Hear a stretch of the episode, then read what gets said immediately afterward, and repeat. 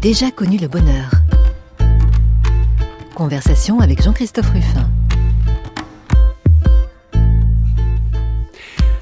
J'ai déjà connu le bonheur, mais ce n'est pas ce qui m'a rendu le plus heureux. Vous connaissez maintenant cette phrase de Jules Renard qui était bien connue d'ailleurs avant, mais qui maintenant chaque dimanche rythme nos conversations. conversations qui essaient de comprendre euh, un parcours avec un invité en essayant euh, de cerner quelle conception il se fait du bonheur, le sien et celui des autres, et puis aussi de voir quelles valeurs ont pu guider les choix de sa vie, et finalement, qu'est-ce qui l'a rendu le plus heureux.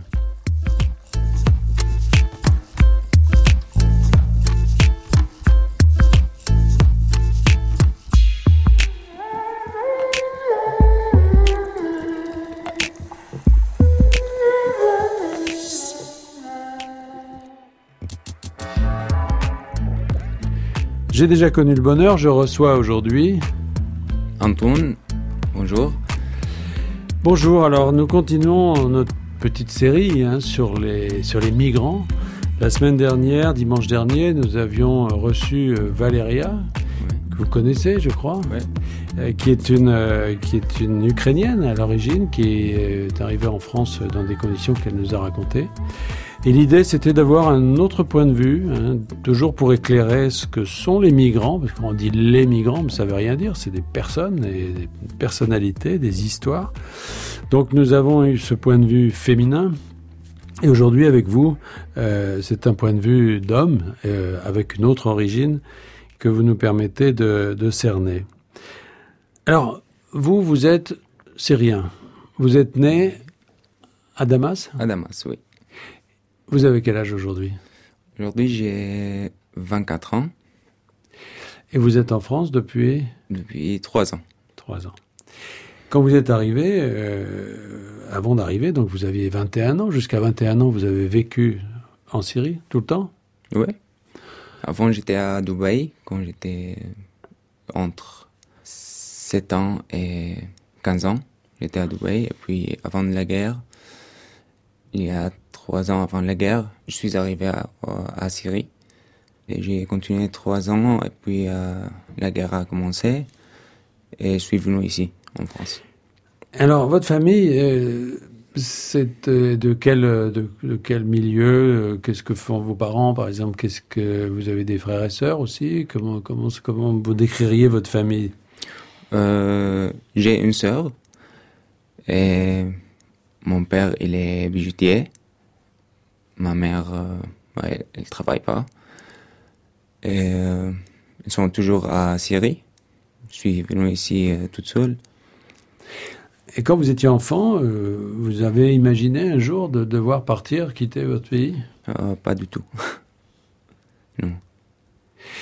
Quand vous avez grandi là-bas, à Damas, vous êtes allé à l'école, vous avez des souvenirs heureux de, cette époque? Comment, ça s'est passé Comment vous y pensez aujourd'hui Ces années de ces années d'avant, avant la guerre, c'était des années heureuses? Oui, bien sûr, oui. On était, on peut dire, calme. Et, tout ça se passe bien et on était dans l'école et c'était bien. Mais après la guerre, c'est difficile à travailler. À... Est-ce que vous avez vu arriver la guerre? C'est-à-dire ce que vous avez senti les années d'avant? En plus, vous étiez à Dubaï, peut-être c'était plus difficile. Mais est-ce que vous avez senti monter euh, ce qu'on a appelé le printemps arabe? Est-ce que vous vous êtes dit, ça va arriver jusqu'ici et la guerre va arriver jusqu'ici? Bah, À moi, non, pas du tout. J'ai pas ressenti ça. Et c'était, comment dire, c'était euh, une surprise, on peut dire. Elle a commencé à mars 2011, mais c'est pas à Damas. Elle, elle, a commencé à Dara. Et dans, dans quelques mois, elle a commencé à Damas. Donc, euh, elle a commencé à être plus difficile la vie, la, tout. Et dans votre famille, il y avait euh, un choix politique. euh, vos parents avaient une activité politique ou vous-même, vous aviez une activité politique? Non, non. On était euh, normal comme toutes les. Bah, on n'a pas les activités politiques, on n'est pas des. On n'est pas avec le régime, mais on n'était pas des, des gens qui. Ré- révolutionnaires, on peut dire. Donc, Dans, le- dans cette période d'avant la guerre, euh, la religion était euh, une notion importante, c'est-à-dire les communautés religieuses étaient très séparées. Vous, vous, vous, par exemple, vous appartenez-vous à quelle communauté? Vous êtes de, de quelle religion? Euh, moi, je suis chrétien, orthodoxe, et ma mère, elle est catholique. Donc,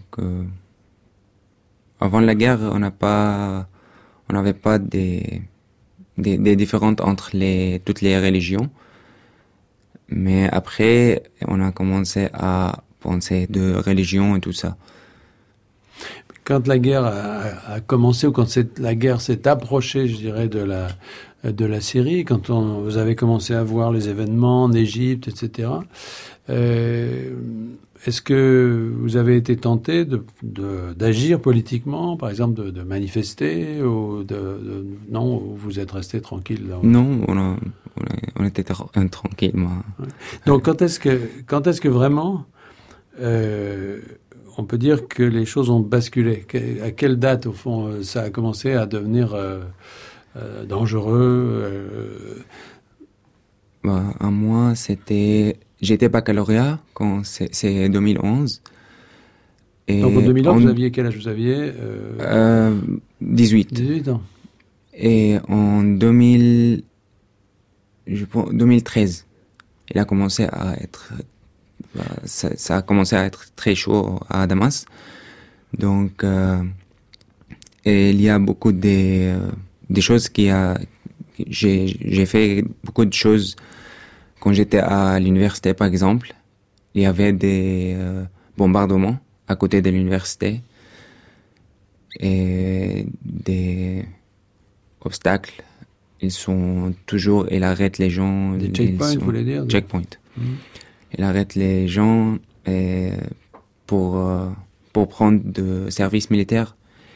Mais moi, heureusement, je. Ça, c'était l'armée. Ouais, l'armée. J'ai pas les, euh, les frères, les frères. Donc, je, je fais pas le service militaire. Et puis, après, ils ont commencé à appris les gens qui ne sont pas euh, des frères. Donc, euh, j'ai essayé à demander un visa pour venir ici. Et j'ai j'ai accepté, j'ai pris le visa et je suis venu. Donc ça, c'était tout au début. Parce qu'après, on n'avait plus Ouais. d'ambassade. Il n'y avait plus d'ambassade de France là-bas. Oui, j'ai j'ai demandé le visa de Liban. Ah, du Liban, Ouais. d'accord. Et qu'est-ce qui a déclenché ça? Qu'est-ce qui a fait qu'à un moment donné, vous avez dit, je peux plus vivre dans ce pays? Parce que j'ai j'ai arrêté l'université parce qu'il faut travailler. J'étais en troisième année de droit et j'ai arrêté pour travailler comme bijoutier, comme euh, mon père. Et euh, j'ai travaillé pendant, je pense, moins qu'un an. Et puis euh, ma copine, elle était ici avant moi d'un an. Et elle m'a dit qu'il faut partir de, de la Syrie parce qu'il n'y a rien. Est-ce que vous sentiez euh, directement menacé, par exemple en tant que chrétien justement? Est-ce qu'il y a eu euh, des, des attentats ou des, des menaces contre vous, contre votre communauté? Comment ça s'est passé? Euh, à moi personnellement, non, j'avais pas des, des choses personnelles, mais oui, il y avait beaucoup de bombardements à côté de l'église. Oui, des choses comme ça. Il y avait beaucoup. Mais quand vous avez demandé le visa pour la France, alors vous avez, cho- vous avez choisi la France pourquoi? Parce que votre copine était là ou Oh, Comment on fait quand on veut voilà, quitter un pays On dit je peux plus vivre ici. On cherche une protection. Euh, d'abord, est-ce qu'il y a à qui on peut s'adresser d'abord? Dans, le pays Est-ce que il y a, je sais pas, le, le- les Nations Unies, le Haut Commissariat aux réfugiés, tout ça Vous aviez des interlocuteurs ou comment vous avez fait? Euh, première chose que j'ai choisi la France grâce à ma copine. Et puis j'ai bien sûr, la France, c'est un très bon, c'est très bien de vivre ici.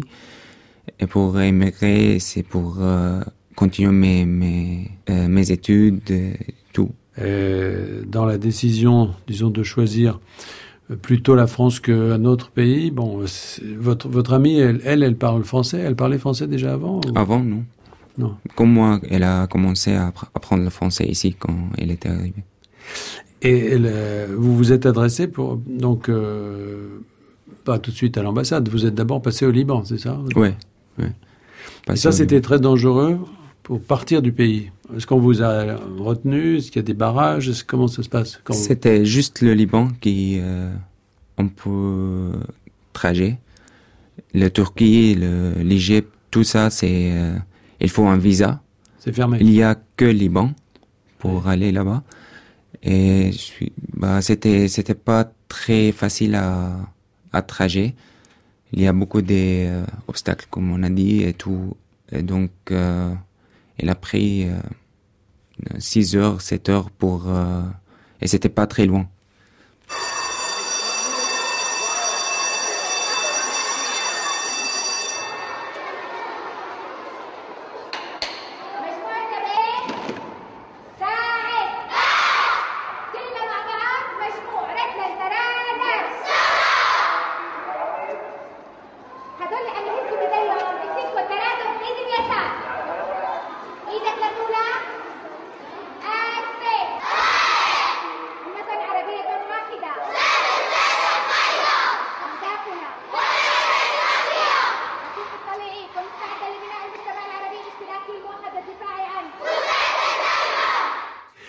Alors, dans cette, euh, dans cette petite archive, là, on a entendu des, des enfants dans, dans, une école syrienne.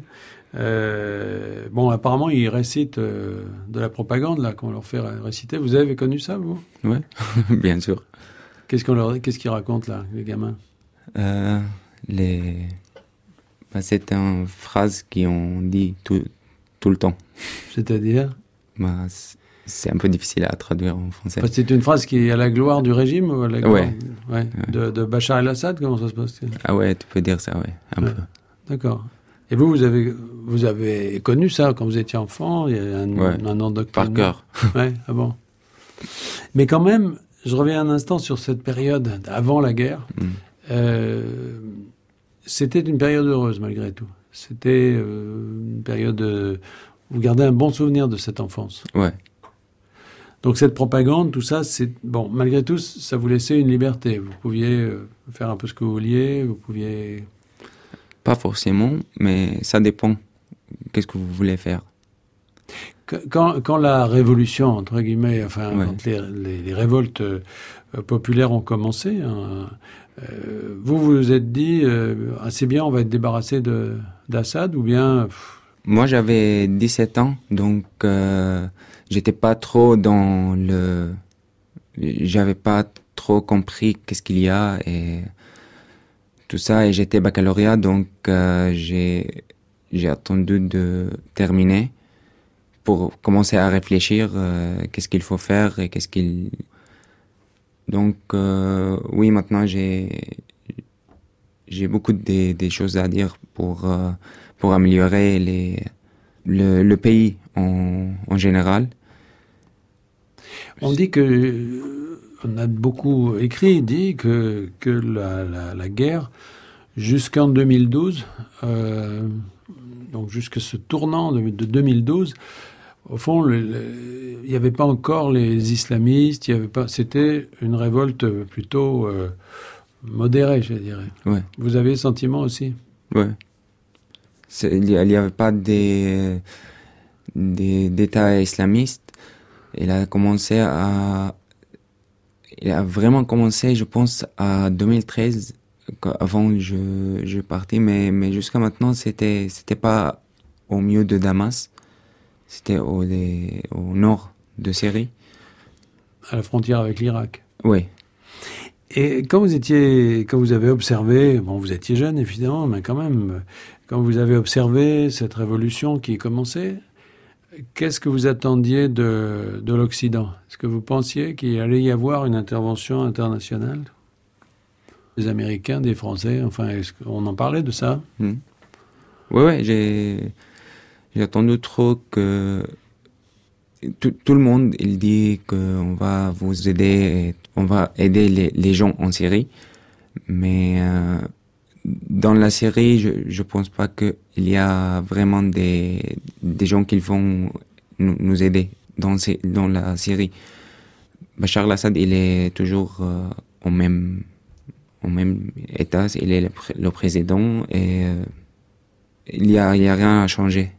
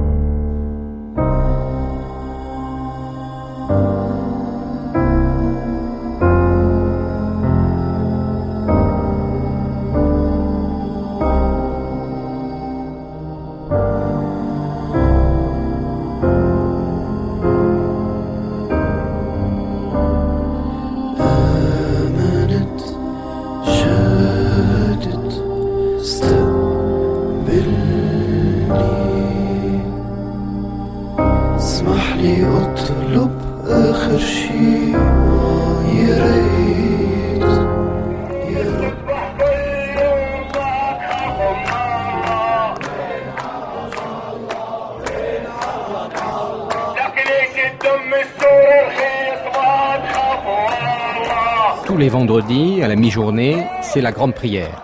Et juste après la grande prière, c'est aussi la grande manifestation ou les grandes manifestations, quasiment dans tous les quartiers, encore plus nombreuses et encore plus bruyantes. Dans ce petit quartier de Kalkidia, sur cette petite place, il y a là déjà 200, 250 personnes qui crient, qui chantent. Les familles sont venues avec les enfants. Les enfants sont portés euh, sur les épaules, comme si personne n'avait peur de rien. C'est très musical. On crie beaucoup contre le régime de Bachar el-Assad. Et puis tout d'un coup,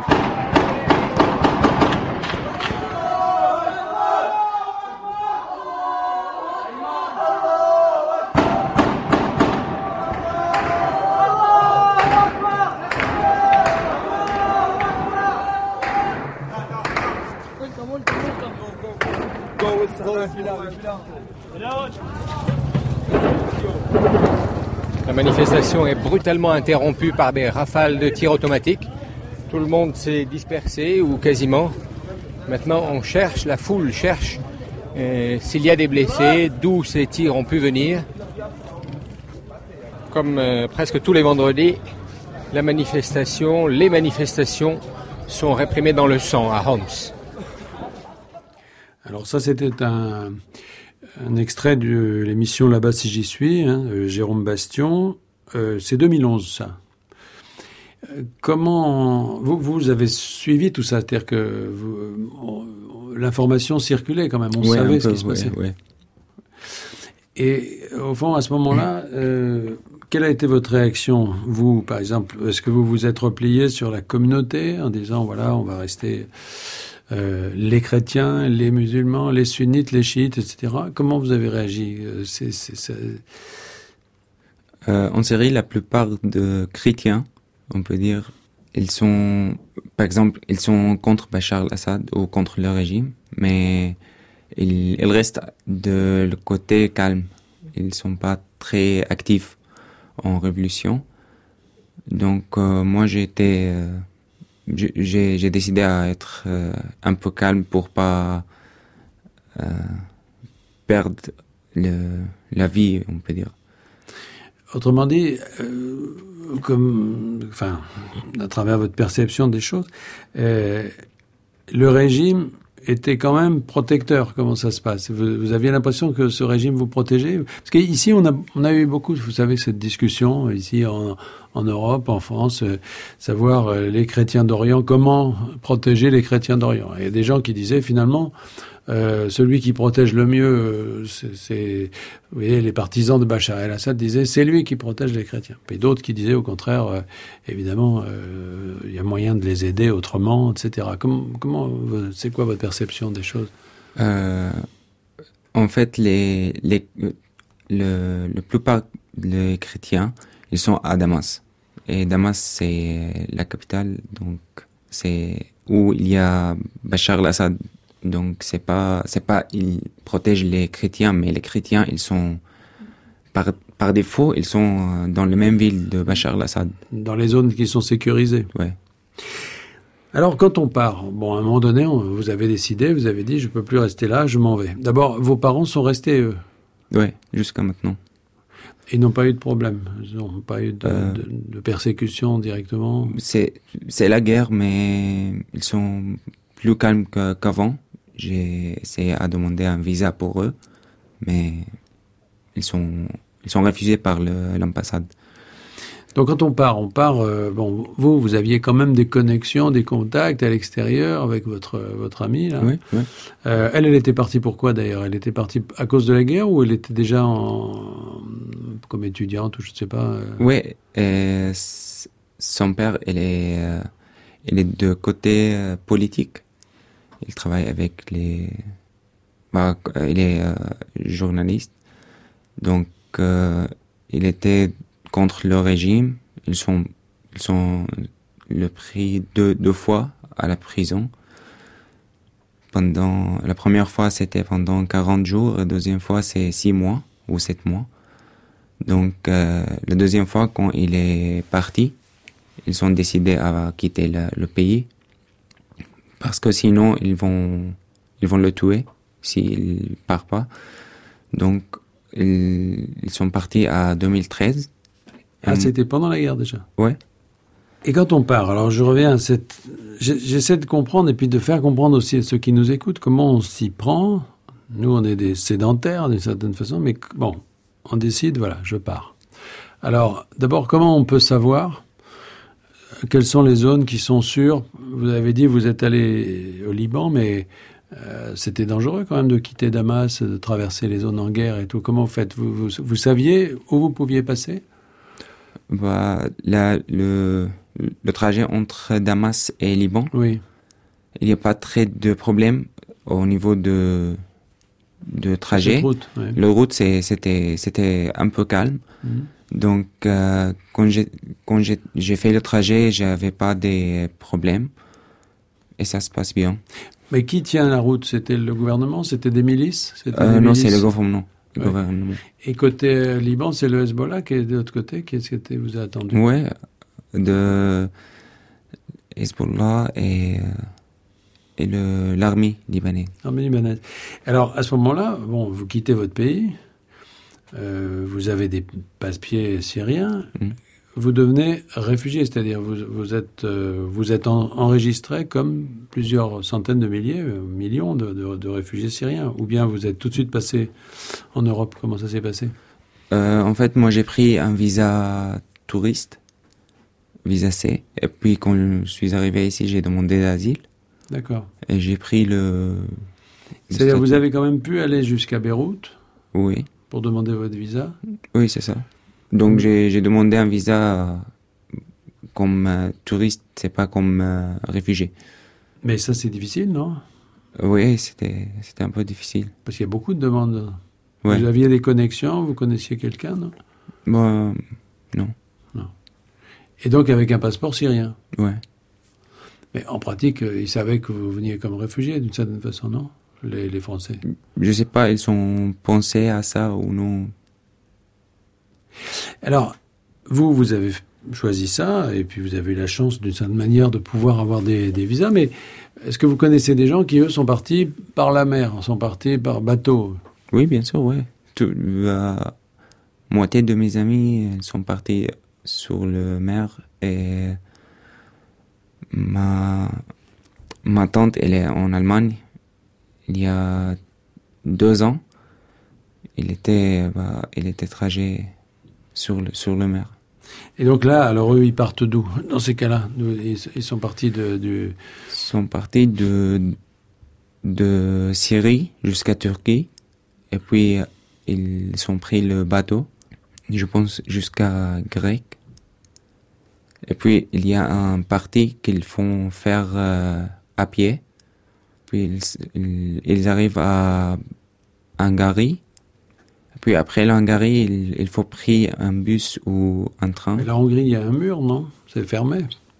Oui, maintenant. Mais avant, c'était...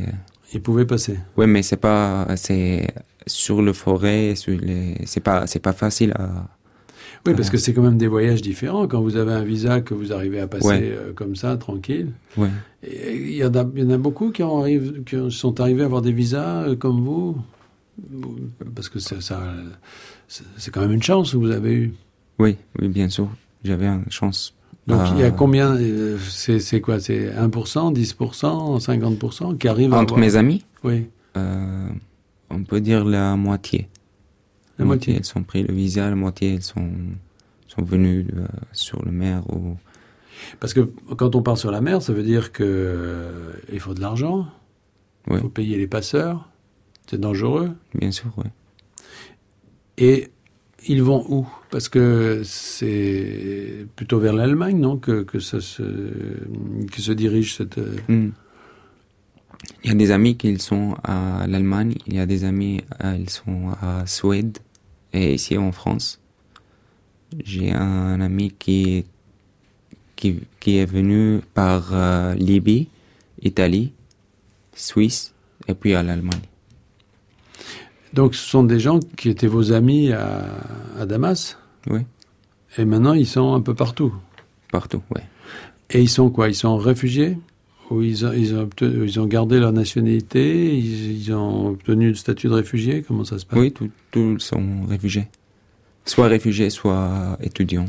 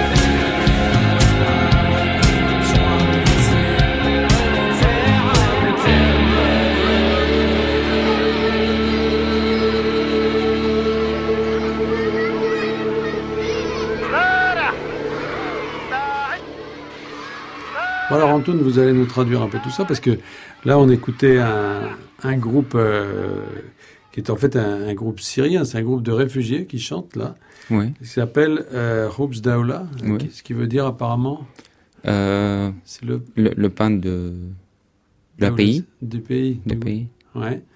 Vous allez nous traduire de qu'est-ce qui, qu'est-ce qui, c'est quoi les paroles, de quoi il parle là? Euh, il faut, il faut se réveiller pour comprendre qu'est-ce qui, qu'est-ce qui, qu'est-ce qui se passe. C'est, c'est le, c'est le, Le la phrase principa- principale. Alors, bon, vous êtes parti, comme d'autres, vous êtes arrivé ici. Euh, comment ça se passe? Comment ça se passe l'accueil, les, les, les- le contact avec ce pays? D'abord, vous imaginiez la France comme ça? Vous aviez des idées sur, ce, sur la France? Non, pas du tout. Même euh, quand je, je suis arrivé ici, la première jour ou la première euh, une semaine, c'était c'était très c'était très beau parce que j'ai ça fait un- an que j'ai pas vu ma copine donc Ah oui, j'ai ouais je pensais que à elle. Donc puis après une semaine j'ai je me réveillais que je suis pas à mon pays c'est je suis à en France. C'était à quelle saison vous êtes arrivé euh, En hiver, en été euh, oui c'est à février ouais, C'est pas la meilleure hiver. période. ouais Ouais. donc je me réveillais c'est À c'était Paris, un peu vous étiez où? À Paris Paris. toujours à Paris Elle, elle habite à Paris. Et donc c'était un peu bizarre parce que j'ai pas pensé à quitter le pays. Et euh, c'est- Mais quand est-ce que vous vous êtes rendu compte que, voilà, vous allez rester là? Oui, c'est, c'est- j'ai, j'ai direct pensé à, je vais commencer, recommencer. D'ici en France, il faut, euh, il faut d'abord apprendre le français Ouais. et euh, connaître, connaître des, des gens français pour émigrer et pour continuer le, les études, pour travailler, pour tout. Il faut être, euh, bah, quand même, il faut faire les mêmes choses que le français fait. Donc, euh, j'ai commencé à apprendre le français euh, toute seule, la première euh, quelques mois, parce que j'avais pas des papiers. Mais votre amie, elle, elle parle français votre, euh, Elle était non avant non mais elle euh, quand je suis arrivé oui elle était en formation et elle a fait les elle a fait ses, ses études. Donc elle, elle avait déjà des contacts, elle connaissait déjà des gens Oui, elle, a- il m'aide pour euh, demander d'asile, pour faire les euh, comment ça s'appelle euh, permis de séjour, le- etc. Oui, c'est ça. Et quand on est réfugié comme ça dans un pays, quand on entre dans un pays nouveau, et on va rester dans ce pays, est-ce que c'est difficile de voir des Français? Est-ce que vous avez vu plutôt des étrangers, d'autres réfugiés, d'autres Syriens ou d'autres nationalités? C'était le, c'était pas très difficile, mais c'était un peu de, de voir des Français. Je sais pas, je, je vais parler euh, en anglais ou je, je sais pas le français Vous êtes arrivé, vous parliez pas du tout. du tout. Non, je sais un peu des, des lettres, juste euh, E, U, tout ça. Bon. Mais euh, j'ai commencé avec les l'anglais. Il y a, il y a pas des, j'ai pas trouvé beaucoup de Français qui parlent anglais dans le préfec- préfecture ou OFPRA, par exemple. Vous êtes allé à l'OFPRA et personne parle anglais. Oui. Donc j'ai. euh, Ils parlent pas anglais à l'OFPRA. Non, j'avais pas. bah, je sais pas si c'est le jour Ouais. que je Ah j'étais oui. pas j'étais là. j'ai- Eh ben, il y avait des traducteurs d'arabe ou bien?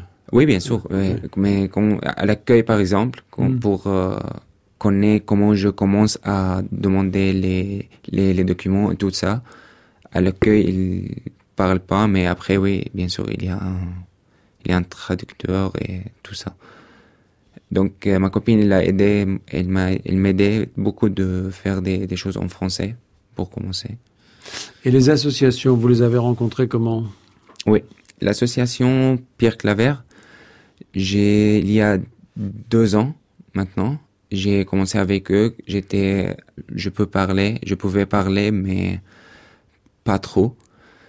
Donc euh, j'ai avancé beaucoup avec eux, Mais vous les avez connus comment le- euh, par les amis aussi syriens.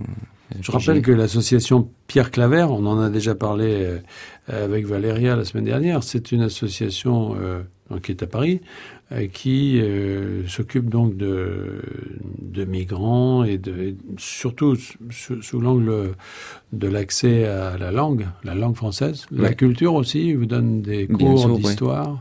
La porte, c'est le français. Et quand on fait le français, euh, on fait l'histoire, on fait beaucoup des activités, dessin, musique, foot, course à pied, tout. Il y a tout. C'est pas précisément, c'est un, c'est pas une association, c'est une famille. Donc, euh, franchement, je suis très heureux à être avec eux. Et là, à Pierre Claver, à l'association Pierre Claver, vous avez découvert euh, d'autres euh, nationalités, des gens qui venaient de, d'Afghanistan, Oui. d'Afrique aussi peut-être? Ouais. Et vous aviez imaginé de voir autant de... de- parce que à Damas, j'imagine, vous voyez pas tant de nationalités. Non, mais euh, j'ai c'était c'était très bien euh, connaître les l'autre réfugiés. S'ils ont quitté leur pays à cause de la guerre, mais on, mais c'est c'est pas les mêmes cultures, c'est pas les mêmes pensées, donc on on travaille ensemble pour euh, pour juste être très bien en France, pour être euh, comme on dit, la France, elle a, nous a donné beaucoup de choses que il, faut donner. Vous avez envie de rendre ce qu'on vous a donné, de- oui, d'apporter quelque pas, chose c'est au pas pays. il faut, mais il nous aime, nous, nous- on, on aime bien donner les- la France beaucoup de choses. C'est-à-dire que vous avez, par rapport à la France aujourd'hui, un sentiment quoi de, de, de, de reconnaissance. Vous avez l'impression que, que c'est un pays qui vous a qui vous a vraiment accueilli ou, ou bien au fond c'est parce que vous êtes venu un peu par hasard ici. C'était vous auriez pu aller en Allemagne ou vous auriez pu aller en Angleterre. Aujourd'hui, vraiment vous vous, sentez euh, peut-être pas encore français parce que c'est pas pas très longtemps que vous êtes là, mais vous avez envie de, de, de vous enraciner dans ce Ouais. pays. Oui, bien sûr. Je suis ici il y a trois ans et euh, j'avais euh, 20 ans, 21 ans, un an. Donc c'était très facile à immigrer. Donc je ressens que j'ai deux pays et j'ai deux familles. Et comment vous voyez la société française? Vous la, euh, les- les- Je parle pas de, des institutions, des associations, mais les, les Français que vous rencontrez dans la rue, à qui vous parlez, etc. Et euh, vous ressentez quoi Une générosité, une hostilité Ils sont, ils sont accueillants ou ils sont fermés? Comment vous les voyez les Français? Ça dépend, mais il y a beaucoup. La plupart, quand je contactais, c'est très très gentil. Ils sont. Si, si j'ai les premières deux mois, j'ai je savais pas comment je je fais le trajet par métro, sur métro, sur euh, sur les routes, tout ça et ils sont très gentils quand je demande quelqu'un pour quelque chose. Euh, ils ils m'ont aidé beaucoup. En même temps, aujourd'hui, euh, c'est un pays qui a des difficultés aussi. Il y a des chômeurs, beaucoup de chômeurs. Il y a une crise économique.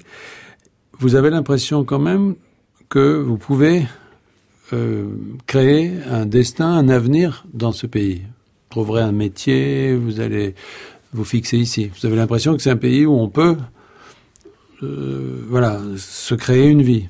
Oui, bien sûr. C'était, à mon avis, c'était top pour pour qu'ils euh, savent qu'est-ce qu'il veut et qui est motivé ou il veut il veut quelque chose, il faut faire quelque chose, il il peut il peut trouver le Peut arriver. chemin.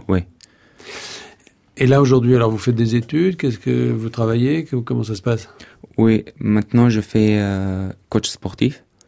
Je pour avoir le diplôme, je fais une formation maintenant. Vous faites coach sportif privé, alors euh, vous- Oui. oui. Personal trainer et euh, animateur euh, sportif. Mais c'était pas votre orientation en, Syrie, si c'est- Non, non, j'étais, j'ai décidé ça il y a deux ans D'accord. et j'ai commencé ici. Donc c'était plus facile peut-être. La langue est moins importante là pour faire ça. C'est moins. C'est important, mais c'est pas comme euh, le droit. Enfin, Par exemple, droit, si, je, ouais, Bien sûr. si je veux continuer en droit, il faut euh, beaucoup mieux en français. Donc là, vous allez passer un diplôme français, donc? Oui. Pour euh, pour devenir euh, quoi animateur? Animateur sportif et coach euh, privé. Et avec votre votre amie, elle, elle reste aussi en France. euh, Qu'est-ce qu'elle fait comme métier elle? Qu'est-ce qu'elle fait comme formation? Euh, Votre copine? Ma copine, elle, est, elle a fait euh, de coiffeuse et maintenant elle fait traduire arabe, anglais, français à l'université à Paris 8. Donc il y a quand même, vous avez finalement sur la France et sur ce parcours un regard plutôt positif. Ça, s'est plutôt euh, bien passé. Valéria nous disait l'autre jour euh, que euh, beaucoup des étrangers, des migrants qu'elle croise, ils ne connaissent pas la France, c'est-à-dire qu'ils sont en France mais ils ne la connaissent pas. Euh, vous, c'est pas le cas maintenant. Vous, connaissez le pays, vous avez choisi vraiment, vous avez fait un vrai choix positif de rester ici. Ouais, ouais. Maintenant, je, je fais des cours d'histoire pour, pour m'améliorer en histoire parce que j'étais pas très bien en histoire.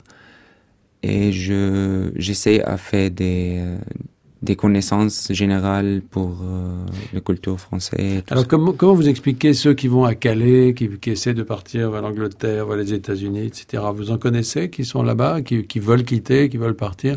Qu'ils veulent quitter de, la France pour aller en Angleterre Euh, Je pense pas que c'est une bonne idée s'ils vont, ils sont, euh, ils sont déjà ici, ils sont faits. euh, C'est pas une bonne idée, mais ils le font. C'est-à-dire qu'il y a quand même beaucoup de réfugiés qui, qui préfèrent partir, euh, qui ne, qui ne veulent même pas d'ailleurs le statut de réfugié par certains. bah, certains, c'est, c'est leur euh, avis. Il y a que- quelqu'un qui, euh, qui aime bien les États-Unis, ils, ils vont aller là-bas, donc idée. chacun a son idée. Ben, merci euh, Tony, euh, on peut vous appeler aussi comme ça. Merci Tony pour ce témoignage et puis euh, ben, je vous souhaite bonne chance et, je serais très heureux effectivement de, voilà, de savoir que, que vous vous trouvez bien dans ce pays et que vous y trouvez peut-être le bonheur. Bah, merci à vous à m'inviter ici et la bon accueillir. C'était, un grand plaisir. Et merci beaucoup. Merci.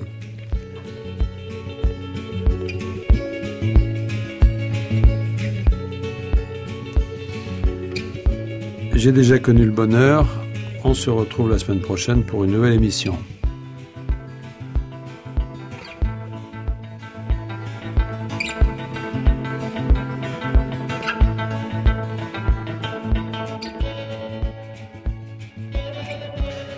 Pouvez nous réécouter sur le site de France Culture ou sur l'application Radio France Podcast. À la technique aujourd'hui, Jean-Louis Delancle. À la réalisation, Milena Elic. Attaché d'émission, Thierry Vauchamp. Je vous retrouve la semaine prochaine pour une nouvelle conversation autour du bonheur et dans quelques instants, une histoire particulière.